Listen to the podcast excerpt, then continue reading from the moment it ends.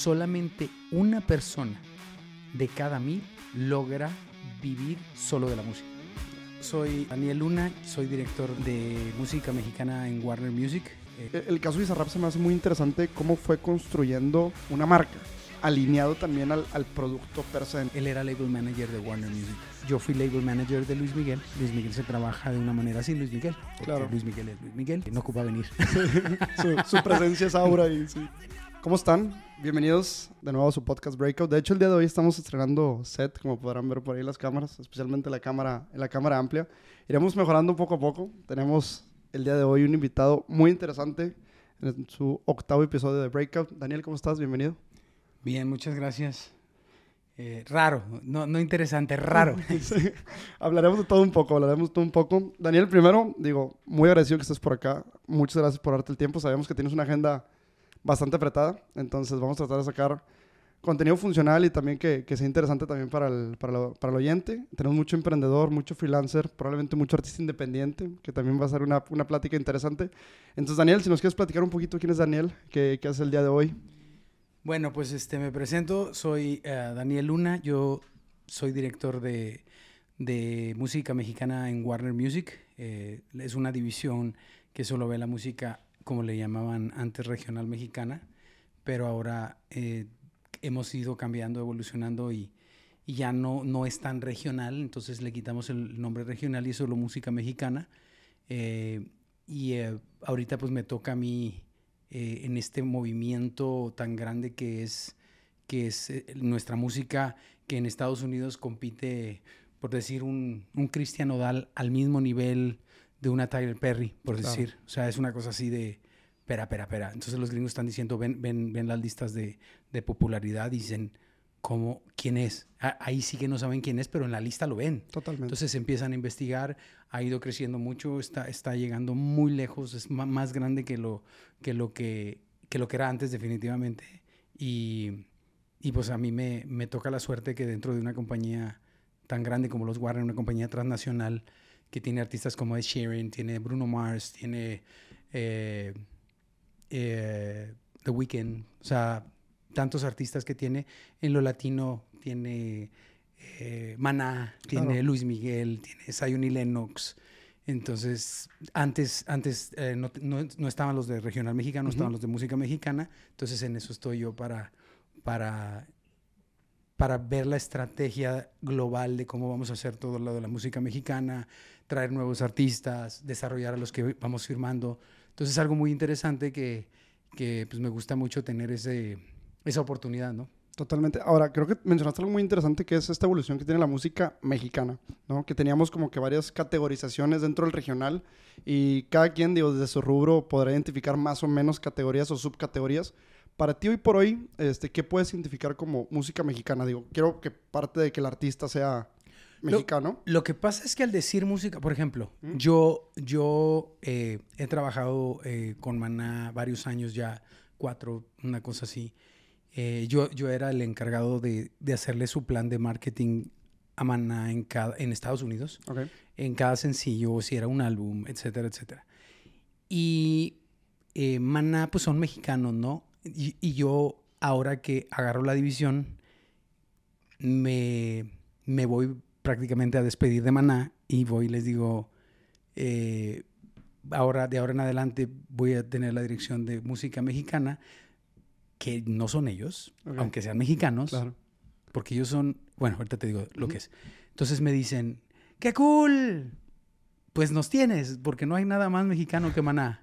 Y es así de, sí, pero no, porque, porque si las influencias de Maná vienen del, del rock, de un rock estadounidense, Sí. de un rock de pronto de, de, de otros países de eh, British, por, o sea, por decir, de- por, por de Inglaterra o este no es la música mexicana a la que le estamos llamando música mexicana. La música mexicana es esta de los músicos, ah, como, como le llamaban a, a la, a la música regional mexicana, era agropecuaria. O sea, tenía, tiene que ver con la gente esta que está en el campo, que tiene su guitarra, que se juntan, hacen un grupo y empiezan a tocar.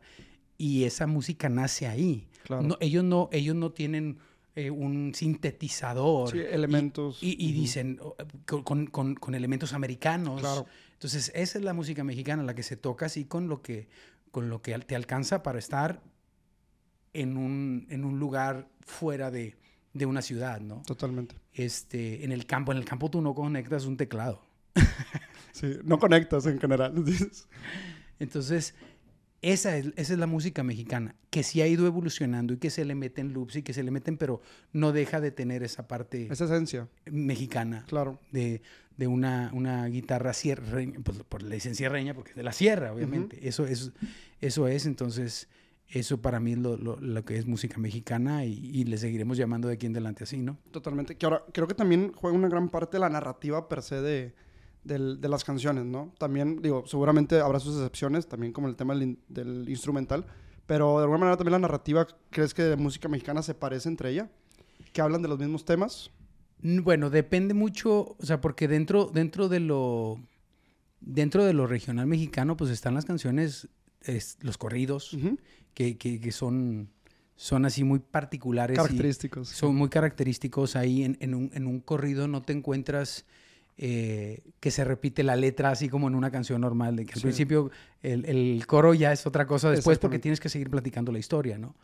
Eh, y, y de pronto entras a la parte romántica también y, y puedes entrar a las fusiones, pero, pero te digo con la esencia de, de la música mexicana. Mexicana, totalmente. Que irá evolucionando, Sí, seguramente. o sea, si hablamos de música mexicana y tú, o sea, y tú revisas todo el historial, para mí música mexicana es Pedro Infante. Sí, Para mí música mexicana Jorge Negrete o, o Vicente Fernández. Eso es música mexicana. Eh, pero va, va evolucionando. Creo que esa palabra la acabas de decir tú. sí. Hasta llegar a, a- a los instrumentos de hoy. eh, y la combinación de ellos, porque antes no tenían tanto, tanto Acceso. acceso a, oye, vamos a combinar una guitarra, un, un, eh, bajo sexto, de pronto lo quieres combi- co- combinar con una guitarra sierreña.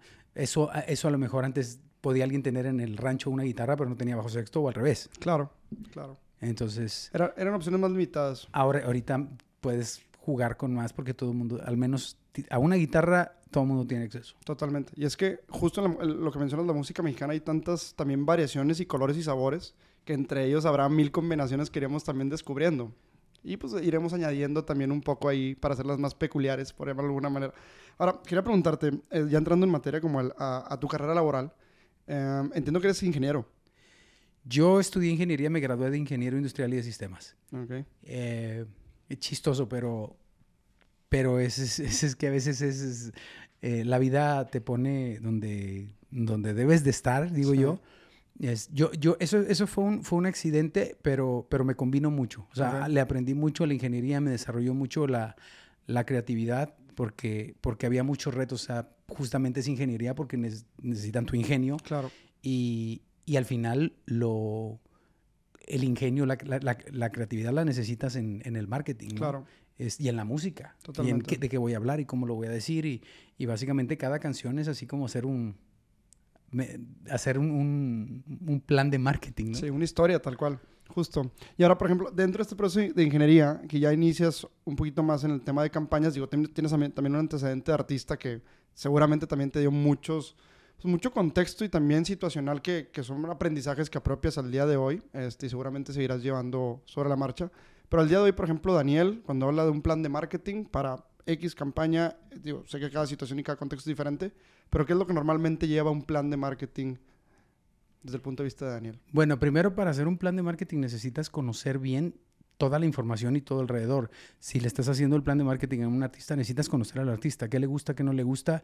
Eh, eh, yo utilizo el SWOT, eh, eh, que me imagino, no sé si los que nos están escuchando son familiares con eso, pero es la- ver las fortalezas, debilidades, amenazas, eh, todo lo, lo que, lo que tenga que ver con, con el, con el artista Claro. eh, todo lo relacionado al, al exterior de, de él, de qué habla, qué siente. En eso me baso antes de hacer un, un plan de marketing. No le voy a proponer a, a un artista que tiene, que tiene cierto, eh, cierta mentalidad, algo que se aleje de eso o que choque de plano contra, con, con, con sus, con su visión. Claro. Este, después, eh, ya, ya teniendo todo, pues entro en la, en la, en una, teniendo toda la información, entro en una lluvia de ideas, y eso bien importante, no hacerlo solo.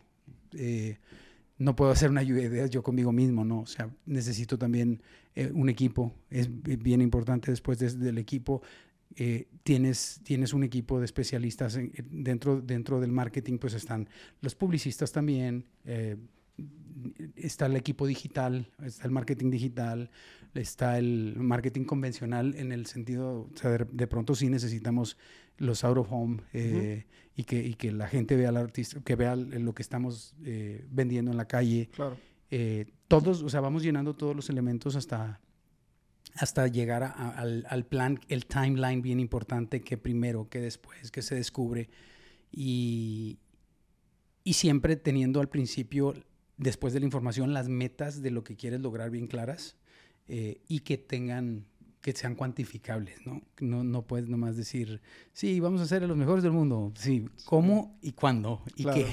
sí, bueno y malo es muy de perspectiva. Sí, yo, yo, yo he leído unas metas así que dices tú, pues es que la meta se oye bonito, pero no... Pero, no es funcional. Sí, no, no, no, no tiene nada que ver.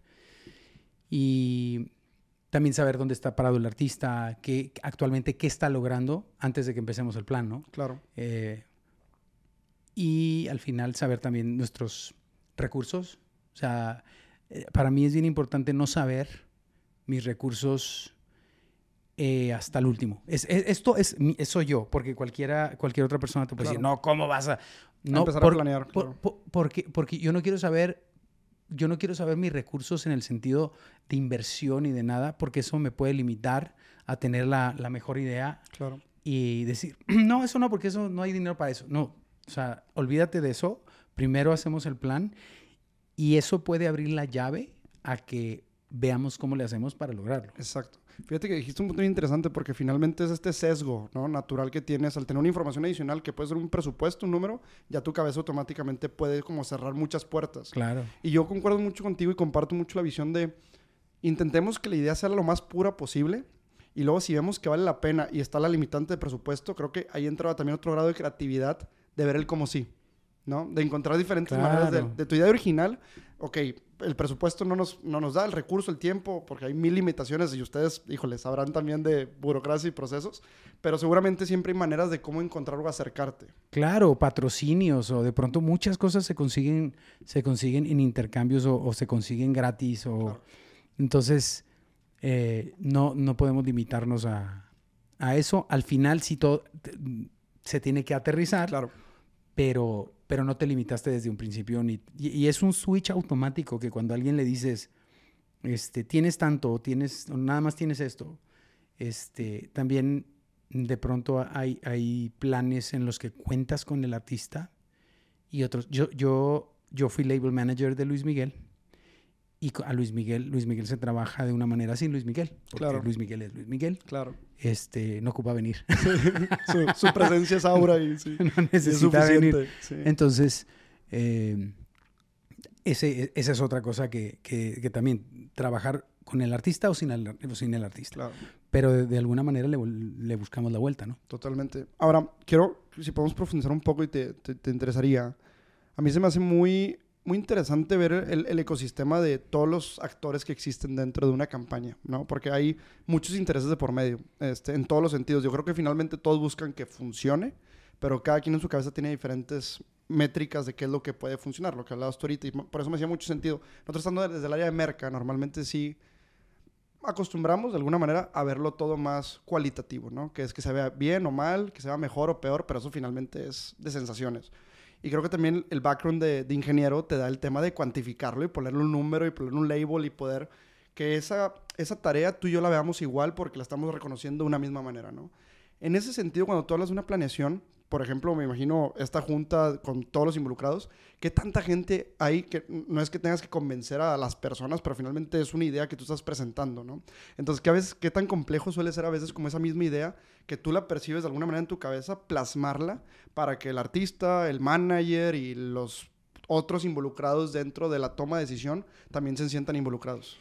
Bueno, la comunicación es súper importante, pero ahí hay un skill de eso, de, de que cuando tú les estás contando tu idea, en su cabeza ya se la están imaginando y, y ven, si tú les estás diciendo, cuando la gente llegue al aeropuerto, pasan por este pasillo y automáticamente van a ver ahí, del, o sea, en, la pared, van a ver al artista dándoles la bienvenida a su ciudad. Yo te estoy inventando algo ahorita Claro, claro, y conforme te lo estoy inventando, yo me estoy imaginando Sí. el pasillo. Sí. En mi cabeza, en mi cabeza, así como película, ya lo Sí. vi. Entonces, e- e- esa, parte, esa parte es bien importante que, que la, que se las transmitas. Y si no la transmites y si no lo hablas bien, pues va- vas a dejar a todos así como que de repente, digo, en las, en las lluvias de ideas que yo convoco, al menos yo tengo como regla que cada quien tiene al menos que dar una idea.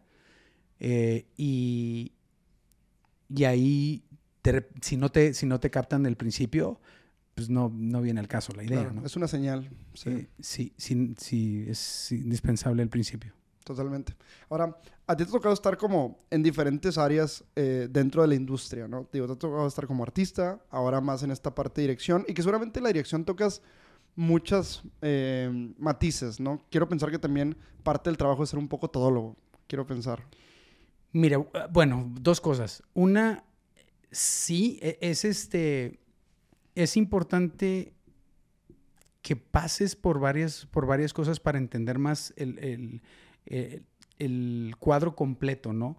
Este, pero yo creo que uno se tiene que agarrar de una sola área y especializarse y no decir eh, yo soy todo. Claro. Eh, cuando alguien dice yo soy bueno para todo, en mi cabeza digo, eso significa que no eres bueno para nada. Sí. Nadie puede ser bueno para todo. Puedes, puedes saberle de poquito a poquito a todo, este, pero también en tu currículum si pones, no, yo esto, yo lo otro, yo aquello y no sé qué y no sé cuánto, y la- all over the map, eso, eso me pasó a mí. Eh, pero yo a- a- creo que a tiempo fue cuando yo me di cuenta, porque esto que te estoy diciendo, yo si me preguntabas hace 10 años, Claro. Mm, yo podría ser de los que decían, hombre, yo sí hago esto y hago lo que me pidan y aprendo rápido y todo. No, no, no. Sí. Yo me di cuenta a tiempo que dije, oye, yo necesito enfocarme nada más en una cosa. Lo de cantante lo tenía, lo quería probar y lo probé, pero yo, yo no era lo que, o sea, yo, yo cuando, cuando estaba en la universidad, eh, mi papá, mi papá es este, es contador público, este, y, y pues desde que yo me acuerde ha sido ejecutivo y yo lo veía, lo admiraba, él siempre así con, o sea, Claro. impecable en, en ese tipo de ambiente. Si tienes una junta con los directivos, tú no, tú tienes que entrar trajeado y, este, y cuando están así relajados es sin saco. Vamos a la junta, entras con saco y si, es como si fuera militar, porque Sí, si, entras a la junta y sin saco te dicen, está aquí el mero mero. Claro. O sea, no puedes entrar sin saco. Sí. Y eso es tipo, así son con los militares, ¿no? Claro. Y así era, pues yo decía, yo quiero eso, yo quiero... Entonces yo me imaginaba siendo un ejecutivo. Al final digo yo, yo no quiero ser un ejecutivo del- del- de la industria del acero. Que yo, quiero Sí. ser, yo quiero ser de la música, ¿no? Claro. Pero la oportunidad de cantar se da y pues la tomas. Claro. Este, ya después, eh, pero toda- todo el tiempo mientras yo cantaba, yo decía, tengo que aprender para lo que yo quiero. Sí. O sea, era, era como algo que decía, esto me va a llevar a... a- era una ventanita para meterme a, lo, a, a mi siguiente meta. Totalmente. Pero como canté y luego había un sueño que tenía de ser piloto de avión, me hice piloto de avión. Luego este, tuve...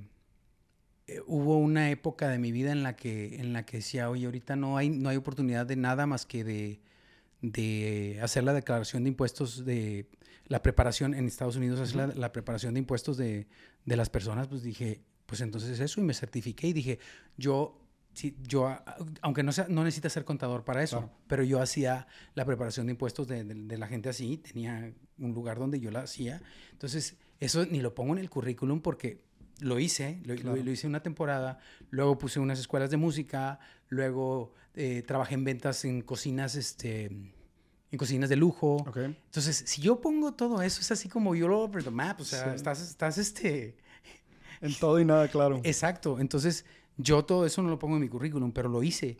Y, y- y- y cada cosa que hice, aunque no tenga nada que ver, aprendes. Yo, yo aprendí mucho del, del cuando tenía lo, cuando trabajé en lo de las, en lo de las cocinas de, de lujo, este, aprendí a respetar mucho el trabajo de, de todos los demás. Ahorita yo, eh, si llego a una, si llego a una tienda de esas, entiendo perfectamente al, al otro lado y, y- el, el mundo corporativo yo lo empecé a vivir con cuando, cuando, cuando las cocinas, Claro.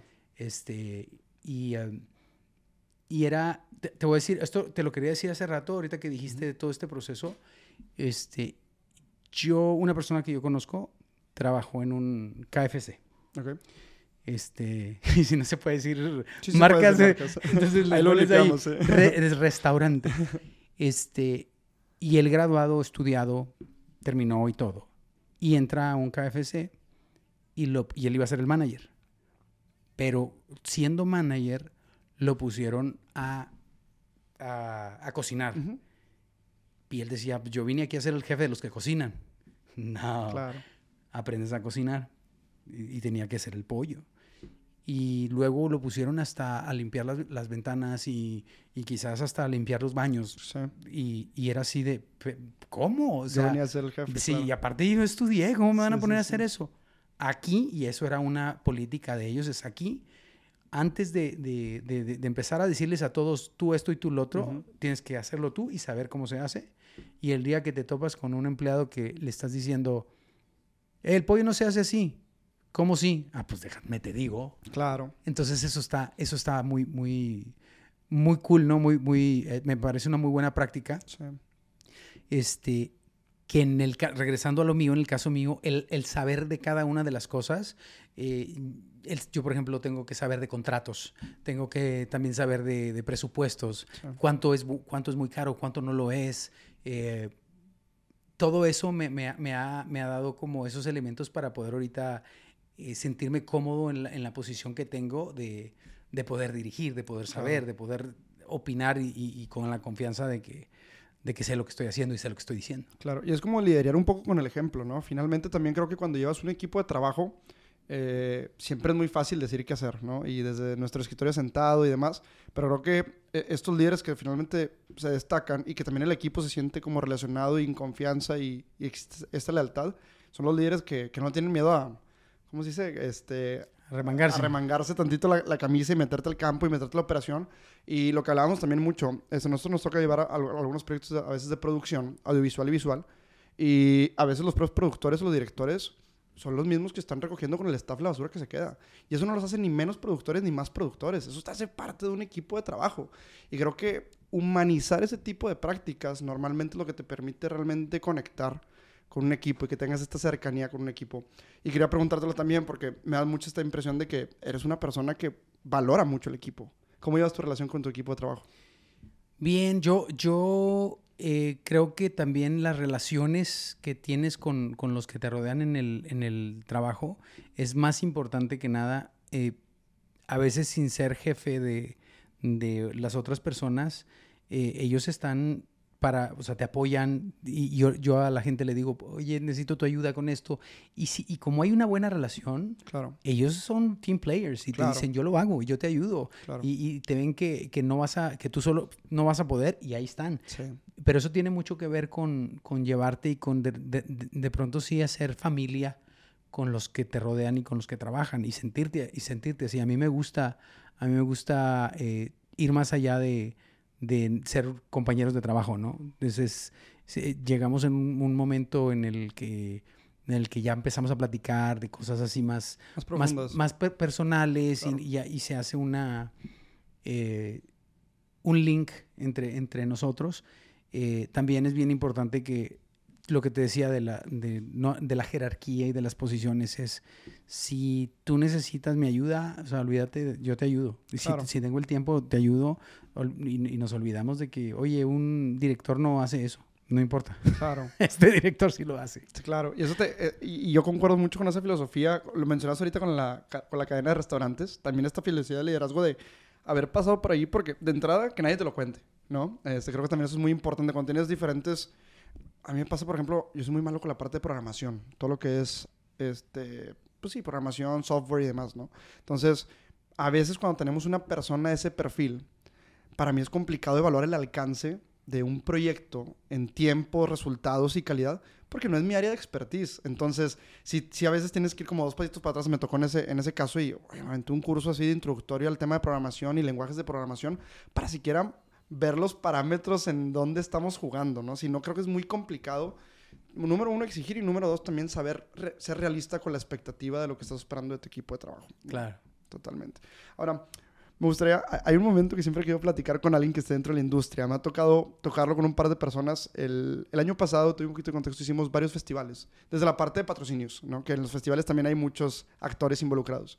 Por ahí, por un contacto en común, este, tuve conversación con algunos artistas que se presentaron aquí en Monterrey. Eh, no voy a decir marcas, pero bueno, algunos festivales que estuvieron por acá. Y hablamos mucho, por ejemplo, de este momento eureka, este, que es este momento donde se te prende el foco, se viene una idea que ellos es muy, muy cercano al tema de las canciones, ¿no? Que a ti también te tocó vivirlo seguramente. Y salió el tema porque estando en, en, en backstage o estamos en, en, la parte de prensa, estaba todavía unas dos horas antes de salir el, el artista, estaban platicando, eh, echándose un drink, lo que sea. Y de repente un cuate así se, queda callado.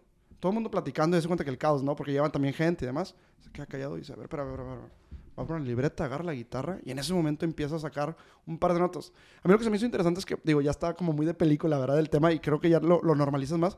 Pero lo que se me hizo interesante es que nadie se paró, o sea, todo el mundo seguía como en lo suyo. Este, le preguntó a un cuate que estaba, que era cercano y me dice, no, güey, o sea, de repente se agarra y, él ya lo suyo, no le busca, lo distrae y demás. Y es ese momento donde ves la idea y la tienes que plasmar y recordar, ¿no?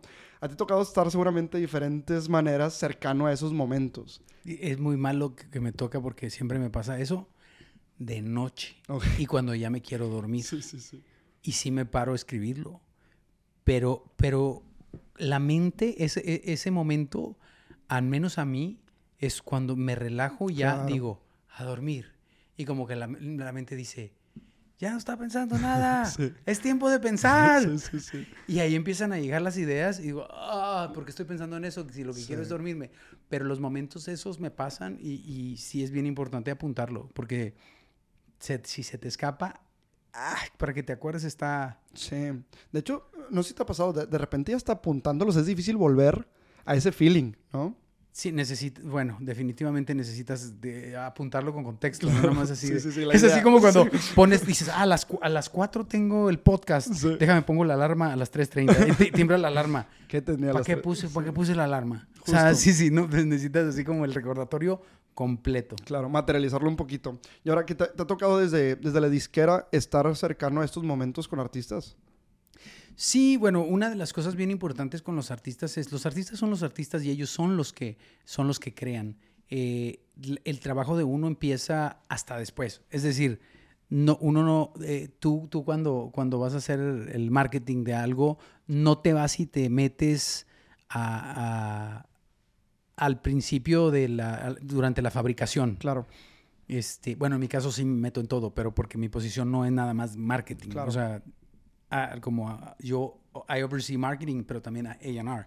este, pero el que está en eso nada más, eh, no va y se mete a, a ver todo el, proceso. o sea, no está, no está en el proceso de, no le vas a ir a decir al, al, al, artista, me voy a poner a componer contigo. Claro. O sea, déjalo que, que él haga que él haga lo que hace y es bien importante motivarlo a, que siga creciendo. Si el artista trae una idea y tú le, das un feedback importante, súper constructivo y de, de celebración y de aplauso, él te va a dar otras tres.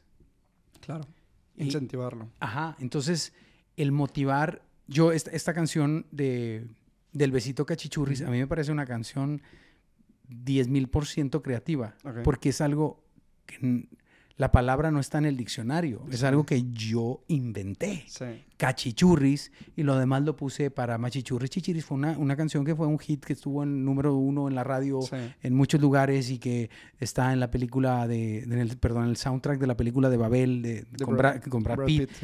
y, o sea, es una canción súper exitosa, pero esa yo nunca la hubiera, yo ahí había alguien en la disquera, ahora me toca a mí estar al lado de la disquera, pero había alguien en la disquera que me empujaba a ser creativo. O sea, es así como, como, él jamás se le ocurrió, pero era, tienes que pensar en algo. Y le llevaba algo y me decía, esta canción habla de amor, todo el mundo habla de amor, tienes que, tienes que decir algo que nadie dice o decirlo de una manera que nadie lo dice. Y ahí me tienes, este, y estoy, y, él empujando, o sea, tal cual como, como, como cuando está alguien levantando pesas y te están diciendo, vamos más arriba, tú puedes, tú puedes. Y entonces está e, e, e, esa, esa presión de que se me tiene que ocurrir algo. Me gusta mucho había unas caricaturas que yo creo que ustedes, por las generaciones, somos diferentes, pero sí, era de Jimmy Neutron. Claro, sí, sí, sí. Claro. Así lo ubicas. Sí, claro. Este, bueno, con Jimmy Neutron, que el niño se decía, piensa, piensa, piensa. Sí, sí, sí, yo sí. me digo eso diario. Ya. O sea, me lo digo por, por muchas razones. Este, y hasta hay gente que cercana a mí que cuando me escucha que digo eso me dice, ay, me caes mal cuando dices piensa, piensa. Pero lo hago así porque sí, realmente sí me, me forzo y pienso. Claro. Es casi que si no me digo que piense, no No pienso. sí. Así piensa, piensa. Entonces yo estaba presionado a eso y, y, y- y ¡pam! El momento de, de la, de la creatividad llegó Claro. y dije, así, este, di- di- pongámosle así, ¿no? Y eh, regresando al punto de lo que tú me decías del, del- del momento con los artistas y todo, yo eso es lo que trato de hacer ahora. No les voy a decir, escriben tu canción tal o cual. No, él, lo, que, lo que yo voy a hacer es, esa canción que entregaste está increíble. Este, haz una donde, donde abarques, a lo mejor la canción decía nada más, este, por decirte una canción, la canción habla de, de Ignacia, aquí está tu Pedro. Oye, pero Ignacias no hay tantas. Pedros no hay, digo, sí hay muchos y sí, Sí. hay muchas, pero ¿por qué no hacerlo más, Más amplio. más amplio, no? Este, mujer, aquí está, aquí estoy, o, Claro. o no sé. o sea, Sí, sí, sí. Pero, pero ese tipo de feedback es el, el que sí se puede dar y el- en el que sí puedes estar eh, sumando. Claro, y es constructivo y creo que finalmente en el rebote de estas ideas también los artistas suelen tener esta sensibilidad de, de construir, porque creo que sí, mm, tú me lo dirás, pero creo que también dependiendo de la persona donde venga la, la parte constructiva, creo que le tomas más o menos importancia, ¿no? Creo que también el cómo se dice es súper importante para la percepción de, pero también viniendo una persona que, que te quiere, número uno, y que está buscando un bien para ti, creo que también es donde la percibes con, con Claro. mejor interés, ¿no? Claro, claro, también eso, te digo, regresando a las relaciones también, yo eh, hace poquito publiqué eh, un, una, un speech de, eh, perdón que meto palabras en, en- en inglés de repente, no sé, no sé cómo se dice speech, Un discurso. Un discurso, un discurso. un discurso. Sí. Este, escuché un disco, no era un discurso, pero está Luis Miguel hablando con la prensa y le dice a la prensa, no hay nadie que pueda entender a un artista mejor que otro artista. Eh, y el que yo haya pasado por eso, o sea, los artistas pasan por, por, mu- por mucha incomprensión, Claro. de no los comprende, nadie los comprende. Entonces, de pronto esa, co- esa conexión de que yo sé cómo se están sintiendo y sé cuándo dejarlos en paz y cuándo no molestarlos y cuando, oye, es que el artista no ha, no ha posteado. Sí. Tenía que postear esto por compromiso y no sé qué, no sé cuánto. Este, es, es una estrategia completa de cómo llegarle al artista sin, sin que te mande por un tubo. Claro. Pero sí tienes razón. Pero eso también es bien importante de llevar la relación. Hace rato hablaba de las relaciones con los que te rodean en el trabajo, Sí. pero otra es con el artista. El artista no es tu coworker, no es, no es tu, tu, tu compañero de trabajo. Claro. Este es, es el es el, el creador, el artista. Sí. Entonces es Un aliado. Lo no es, no, no es, no es como cuando trabajas un producto que no habla, que no piensa, que no siente como una, un refresco. Claro, claro. Y más cuando lo, lo hemos visto acá en, en diferentes campañas, cuando hablas de marcas personales, ya se vuelve, híjole, más específico el, el atinar ciertos comentarios y ciertas ideas porque está hablando de su marca. O sea, digo, definitivamente de su música, pero su música está ligado muy a su marca, entonces finalmente es el cómo se va a ver en un póster, o cómo se va a ver con una campaña y, y- y creo que se vuelve todavía mucho más cercano el tema de, de cómo llevar el proyecto, finalmente. 100%. Sí. Ahora, me gustaría platicar un poquito. Hemos visto, y lo platicamos ahorita eh, al principio, una evolución también muy interesante. En general, creo que la música, el tema de esta digitalización que ya todo el mundo habla, Spotify, las plataformas de streaming, por ahí me tocó escuchar que, que en- cuando tú estuviste de artista, eh, fue cuando quiebra la disquera por Napster, que es todo este tema de piratería, este, que toca ahí un poquito estos altibajos que decides regresar a la universidad. Em, ¿Cómo has visto como este, este cambio tan drástico hacia el tema del streaming? Digo, ya ahorita Spotify y las plataformas son una realidad mucho, mucho más marcadas. Pero ¿crees todavía que, que, que hay espacio para innovación? ¿Crees que vengan nuevas tendencias? ¿Tú has evaluado algo cercano a eso? Es un mercado súper difícil. Muy, o sea, casi todos quieren ser artistas, Sí. todo el mundo quiere, quiere tener su espacio. Eh, cuando, cuando a mí me tocó la época de la, de la piratería, este, las disqueras, no, no tanto que hayan quebrado, sino que bajó bajo el recurso, en vez de que fueran 70 personas en una oficina, bajó a 5 o 10 personas. O sea, todo eso no es que hayan desaparecido. Claro. Muchas compañías fueron absorbidas, compradas, otras para sobrevivir se- se reunieron entre, entre ellas. Eh, pero ahorita, hoy, hoy día, con cómo está, tú sabes, cada viernes salen millones de canciones. Y luego están compitiendo las canciones entre, entre canciones. Dice, en los, en los Grammys ahora eh, pusieron, pusieron en la pantalla eh, un, un par de líneas que decía, solamente una persona de cada mil logra vivir o sobrevivir solo de la música. Entonces, Sí, la Mm. estadística no miente. sí, o sea, es ahí donde, donde te dices, imagínate para poder ser uno de esos mil que, que, que seas tú el que, el que dice, es que yo nada más quiero dedicarme a la música. Claro. Porque muchos, muchos de estos que cantan pues tienen negocios o tienen... Hasta los mismos artistas, eh, mira, Nicky Jam tiene un restaurante, mira... Maluma eh, acaba de sacar su marca mezcal, tequila también. Enri- sí. Enrique Iglesias tiene, tiene un restaurante también. Claro. O sea, eh, no uno, o sea, la cosa es que, que, que hacen eso para, para seguir creciendo, seguir avanzando, seguir eh, generando, Sí, pero, pero no es fácil. sí, O sea, es, es así como casi, es como ganarte la lotería. sí. Aparte, creo que también, mm, o sea, finalmente lo que englobamos como éxito dentro de una carrera artística son también una serie de combinaciones. Que digo, está como core la parte musical y el tema y, y la estructura y demás. Pero también creo que hay temas de marketing, temas de distribución, temas de ser acertado con tu marca personal, también tomar decisiones que te lleven con las personas correctas. Am, creo que el timing también juega un papel fundamental. A veces, por ejemplo, he visto TikTok que ha hecho famosos artistas de, eh, independientes eh, sin un respaldo tal cual. Entonces, creo que también el tener esta combinación de factores y la disciplina, que también es otro, que eso lo ves tanto en artistas como en emprendedores, lo vemos mucho en emprendedores también, es bien drástico la, estadística y tratamos de no, o sea, no, no de no mencionarla, pero es, es, creo que es uno de cada 300, 400 emprendimientos no dura los primeros dos años. Entonces, aunque esté muy romantizado, que creo que pasa también con el tema del artista, ¿no? Aunque esté muy romantizado la carrera, la realidad es que la disciplina que conlleva, eh, número uno, llegar, y número dos, mantenerse, que seguramente me, me darás la razón que es más difícil, creo que mantenerse ya, ya llegando a esos puntos, es una disciplina y es una serie de combinaciones que no todos estamos dispuestos a sacrificar, por llamarlo de alguna manera. ¿Qué tan cercano crees que esté el proceso artístico a una pasión que creo que también toca esta línea delgadita de obsesión, ¿no? De, de a veces tener una obsesión. Nosotros, a mí me ha pasado un poco, yo soy medio workaholic a veces, y ya siento que más que una pasión se vuelve una obsesión la cantidad de horas, la cantidad de cosas que hago, que finalmente lo, lo- siento, vaya, viable porque me encanta lo que hago, ¿no? Pero también roza esa línea de estar dispuesto a hacer lo que nadie está dispuesto a hacer. Este, y esta combinación de altas y bajas, ¿no? ¿Cómo ves tú el, tema de qué tan pasional se vuelve un tema tan artístico, tan profundo como es la música para diferentes eh, artistas y qué tanto esto les ayuda como dentro de su carrera? Eh, ¿Qué tanto les ayuda o qué tanto los frustra? Porque eh, ahora yo me topé en Las Vegas con Lupe, el de Bronco, y me dice, no hay nada mejor que sacar tu canción y olvidarte de qué pasa con ella. Sí. Me dijo, eso es lo máximo, porque los que están ahí todos los días, ¿cuántos streams? ¿Cuánta gente me escuchó? ¿Cuántos likes tengo? Sí. ¿Cuántos views? No, eso no es Te vida. consume, sí, sí, sí. Eso no es vida y vas a estar sufriendo.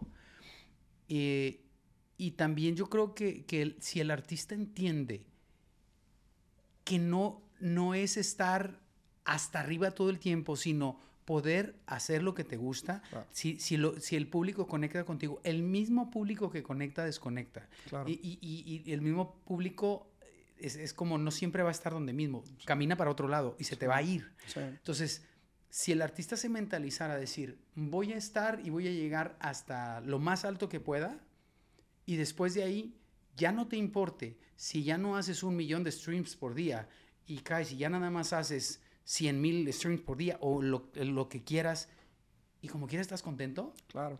eso va a ser, sí, sí, sí, eh, eh, pero eso Tu solo, éxito. como quiera eres exitoso, ¿no? Sí.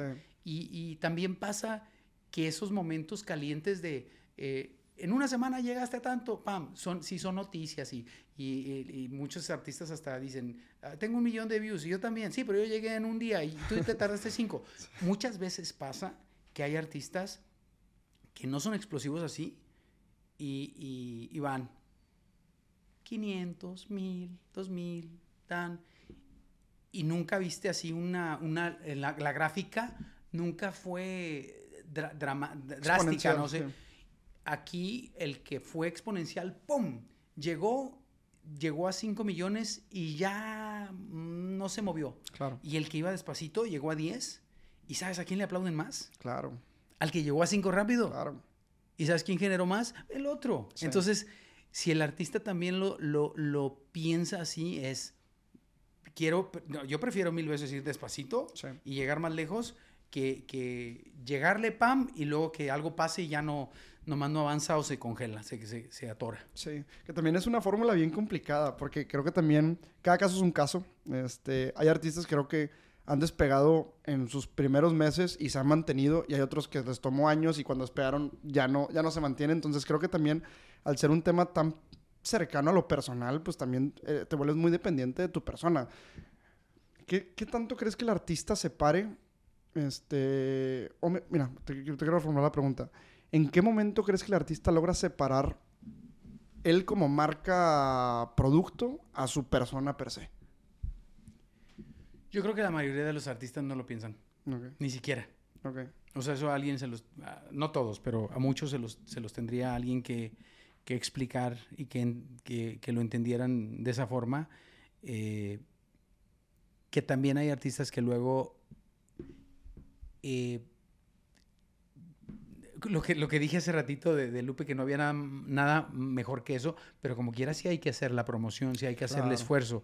Hay veces que, necesitamos al personaje, no nada más es la, la, canción. Claro. O sea, a veces eh, te pongo el ejemplo de, de Bad Bunny. Bad Bunny, 50% es él. Olvídate de su música, e, es el famoso, es lo que hace, es la creatividad de él no es solo musical, no es solo lo que escribió, es cómo se viste, qué dice, qué apoya, qué movimiento, a dónde va, con quién se junta.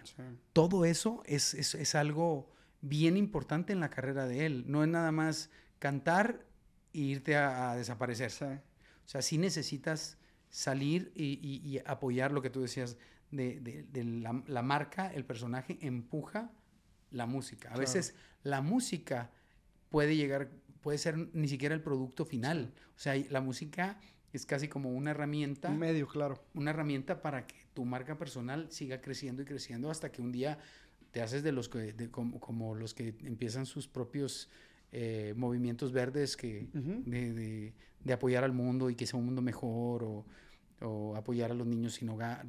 O sea, te, conviertes en algo como, mucho más grande. como lo que hizo Bon, con lo que es Bono. Claro. O sea, eso. Sí, y por ejemplo, diste un ejemplo interesante y quería hablar justo de un fenómeno, este, tanto musical como mediático como publicitario, porque me interesa ver desde tus ojos cómo lo ves, porque creo que tienes, o sea, ambos entendidos, digo, la parte de artista y la parte también de disquera, marketing, planes y demás, el fenómeno o el caso Bizarrap, que yo personalmente lo, lo llegué a conocer, creo que fue la tercera o cuarta sesión, porque yo seguía mucho el tema de batallas de gallos y fue como también un boom que tuvo, que aquí la escena mexicana también es muy reconocida y muy aplaudida por, por Mau, que tenemos, que es un gran referente del, de la escena. Y mm, e, el caso de Bizarrap se me hace muy interesante cómo fue construyendo una marca, alineado también al, al producto per se, ¿no? Ahí hay estos que, que al principio eran mitos y ahorita son realidades que, oye, el estudio lo replicó tal cual en Miami tiene su estudio en Argentina, pero lo replicó igual, las mismas repisas, la misma televisión, los mismos viniles, los decorativos, porque eso Bizarrap pensaba que hacía sentir cercano al, oyente final, independientemente se grabara en Miami o se grabara en Argentina.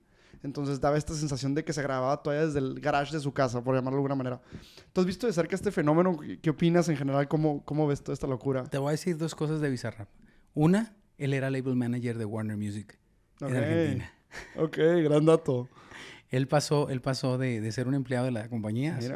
Ah, digo, artista era desde, desde, el principio. Pero yo creo que gran parte del éxito de Bizarrap es su forma de ser. Ok.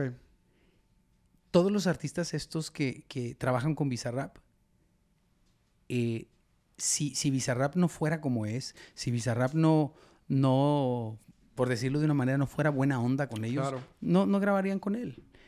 Y eso también es lo que le ha sumado a él. Eso es así como es el amigo de, de- de todos estos grandes artistas. Claro. Y si no fuera él amigo de ellos, quizás no grabarían y si no grabara no, no seguía subiendo. Entonces, para mí, Bizarrap, gran productor, pero su forma de ser, yo creo que es todavía mejor. Claro, porque de hecho se volvió hasta medio una plataforma en donde los artistas podían expresar cosas que, que sentían ese día. Eh, yo me acuerdo mucho del- de, la, este, del- de la sesión con Residente, que fue ahí muy, muy, pues muy controversial, por llamarlo de alguna manera, más, más que nada por el statement, ¿no? De, de aprovechar esa plataforma y ese alcance con alguien que René, que también lleva la industria pues, toda la vida. Y creo que eso también como dio un, un- un paso agigantado, independientemente de la calidad de artista que era, en cuestión del formato, ¿no? Y lo que se esperaba como, como esa plataforma. Y digo, vimos ahorita el caso también de, de Shakira, que a sus diferencias, pero creo que utilizó también como una plataforma y no como una canción. O no como una colaboración per se musical, ¿no? Se vuelve creo que un poquito todavía mucho más amplio este fenómeno de la marca per se de Visa. Y creo que también no sé si tú estarás de acuerdo conmigo, pero creo que todas estas historias de éxito también tienen ciertos puntos críticos de timing que, se, que, que- se fusionan con ellos. Por ejemplo, creo que por ahí las primeras sesiones de Bizarrap realmente que, que fueron creciendo fue dentro de la escena de- del rap y la escena del rap despega. ¿no? Y es como en los primeros escalones que, que van creciendo conjunto con Bizarrap. Y creo que tiene todo el mérito del mundo después de irlos escalando, ir maximizando esas oportunidades. Pero este timing que a veces es tan intangible y pues tan situacional, creo que es un factor relevante dentro de la carrera de un artista. ¿Tú qué opinas? ¿También lo ves ahí como parte de la combinación de, de sucesos? Sí, sí, sí. O sea, así, así como tal cual lo dijiste, no, no, Sí. I don't disagree. Totalmente. Ahora, quiero preguntarte puntualmente un- de un par de artistas. Dentro de, de la, mm, de la división que tú llevas, ¿cuáles son los artistas más cercanos que, que te toca trabajar al día a día? Bueno, eh, um, si vamos a los que llevaba antes del regional mexicano, trabajé con Maná, con Zion y Lennox, con De La Ghetto, con Coscoyuela, con Mike Bahía. eh, fui label manager también de Vanessa Martin, que es, es, este, una, una española. Tenía también a eh, Marc Seguí, esa que, que tuvo este gran éxito junto con Raúl Alejandro. Em, Tiroteo Remix se llamaba la canción. Sí. El, el- el- todo ese, ese plan me tocó hacerlo, hacerlo a mí. Em, y después, o sea, te dije los que me acordé así más rápido. Después de, de, de que ya empiezo con la división mexicana, pues empieza con Natanael Cano, con Junior H. eh, todavía Obi, el, el, el Cubano. cubano. Con Obi todavía, de hecho, me está y texte. Ahí vamos, ahí vamos. Ahora mismo. este. Con.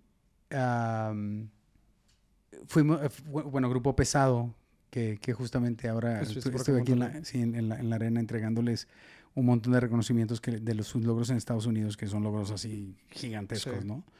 Este. mm, tenemos artistas nuevos. eh, un Beto Vega de la dinastía de los, de los Vega, sobrino del Shaka. Eh, tenemos a, al Arturo, que, que él trae una, una propuesta musical muy, muy importante, muy interesante, muy importante, en el que combina, no, él, él está en esa parte que te digo del original. Ya. Es así de, él, Es no, quiere, él no quiere sonar ni, ni nada, igual a nadie, ¿no? Eh, algunos grupos de norteños sax, como Contacto Norte, ya están con nosotros. Eh, en Los Ángeles está un Jesús Mendoza que también lleva por el camino de la banda. eh, le, está, le está yendo muy bien. Eh, de aquí de Monterrey está Elías Medina, que Ok. gran compositor de muchos éxitos de pesado, entre muchos otros, pero, pero también ese es otro de los artistas con los que estoy ahorita trabajando de cerca. Eh, y esto, bueno, estoy- sigo ahorita trayendo artistas a la compañía. Eh, tenemos una IR que se encarga de, que se, que se está encargando de, de- también de la búsqueda, Claro. pero, pero yo voy y, y- y me tienen que conocer, los tengo que conocer para que sepan en manos de quién van a estar.